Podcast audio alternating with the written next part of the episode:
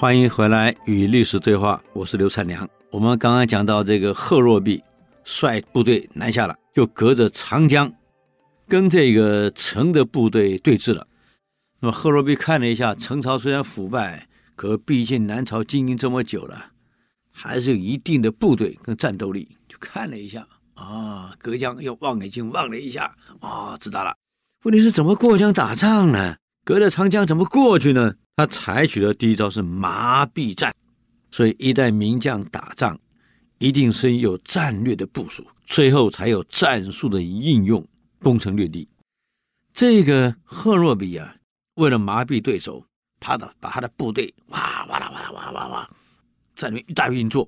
南城这边一看，对方哇，怎么烟雾这么大，又要进攻了，干嘛咚咚咚咚咚咚集合，阵型也排好了。没想到赫若比是把部队集合后呢，讲完话干什么？轮防啊，调防，开始调防。没事啊，陈武一看，哎，原来原来部队是调防嘛，就没注意了。过了几天，哇哇啦，又起来，哇，全部烟雾。他以为赫罗比要进攻了，赶快集合。结果呢，嘿，集合完了，赫罗比讲完话又调防了。就这么两三个月下来，陈国呢习以为常了。以为赫若弼随军的调防就是这种现象啊！原来你们是这样子啊，清楚了。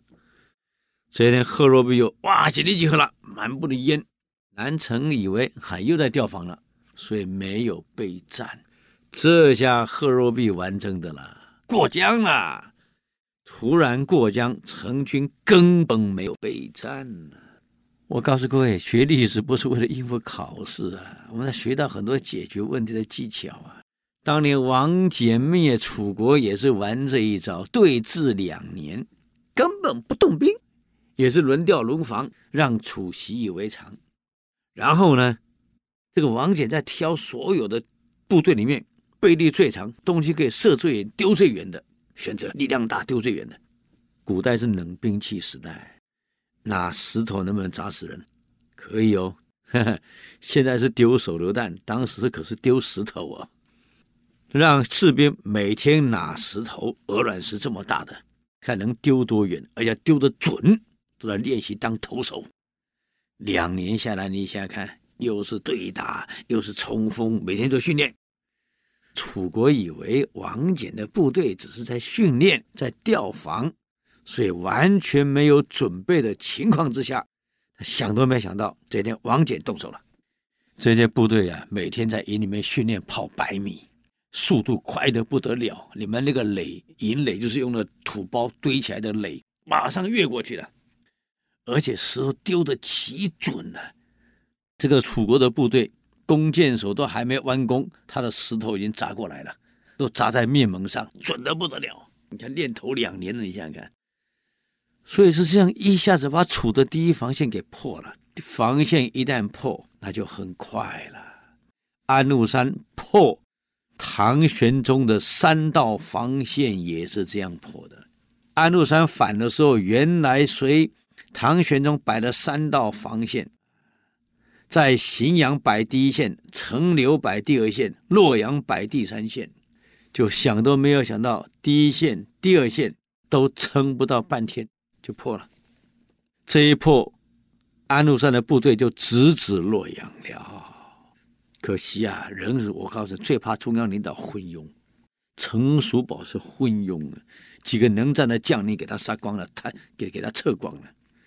同样，唐玄宗如果不是杀了两个最了不起的名将作为替死鬼，你自己昏庸无能，到最后你不不说我唐玄宗老了昏庸无能，说将领不对。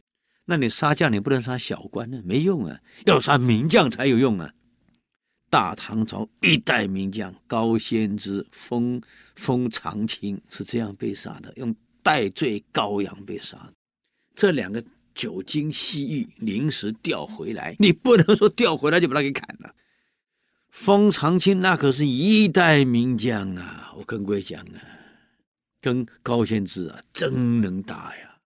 我上次讲到安史之乱，我没有详细介绍这两个人。如果陈叔宝不把类似这样的将领给删掉，怎么可能会输？所以将帅无能，兵不能战，这语出荀子。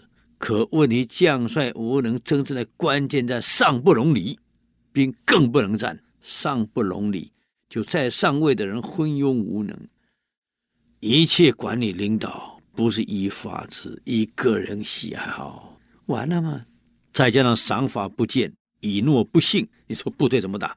该赏的没赏，前两个县半天就完了，将领没有被处分，投降的没有被处分，反而高仙芝、封长清奋战到底，还被杀头。你说唐朝部队还有心恋战吗？没有了。这个情况历史都会重演哦。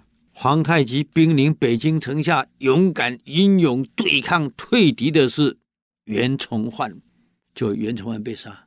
这一杀，主大寿率所有将领降清去了。这个王朝已经不值得我再效忠了。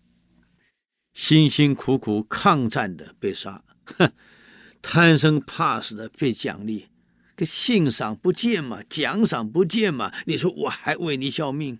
当然不可能。本来前线将领被撤光就已经不行，是文人了。再上贺若弼这个当，一下子贺若弼一登岸，干什么？望风披靡，跑啊！这是隋破城的第一计，破城第二计，那爱民如子。隋文帝下令所有将领，包括贺若弼，下令所有将领，所到之处一定要爱民如子，秋毫无犯。在陈朝横征暴敛的情况下，又被驱赶劳工，老百姓劳役重、赋税重，生活非常困苦啊！谁来了？所有城的百姓，困苦人家，每一个人都给钱，给你安家落户，而且通通免税，帮你扶老携幼。当然不一样嘛！这有点像当年大陆共产党就玩这招：第一，军纪严明；三大纪律，八项注意，整大家都会唱。我读过那个 Edgar Snow 写的那个《Arrest Over China》那本书，实在我们败在第一，我们国际在大陆说军纪太涣散，很可惜。陈朝的部队军纪涣散，而隋的部队一进入南朝啊，不一样啊，军纪严谨啊。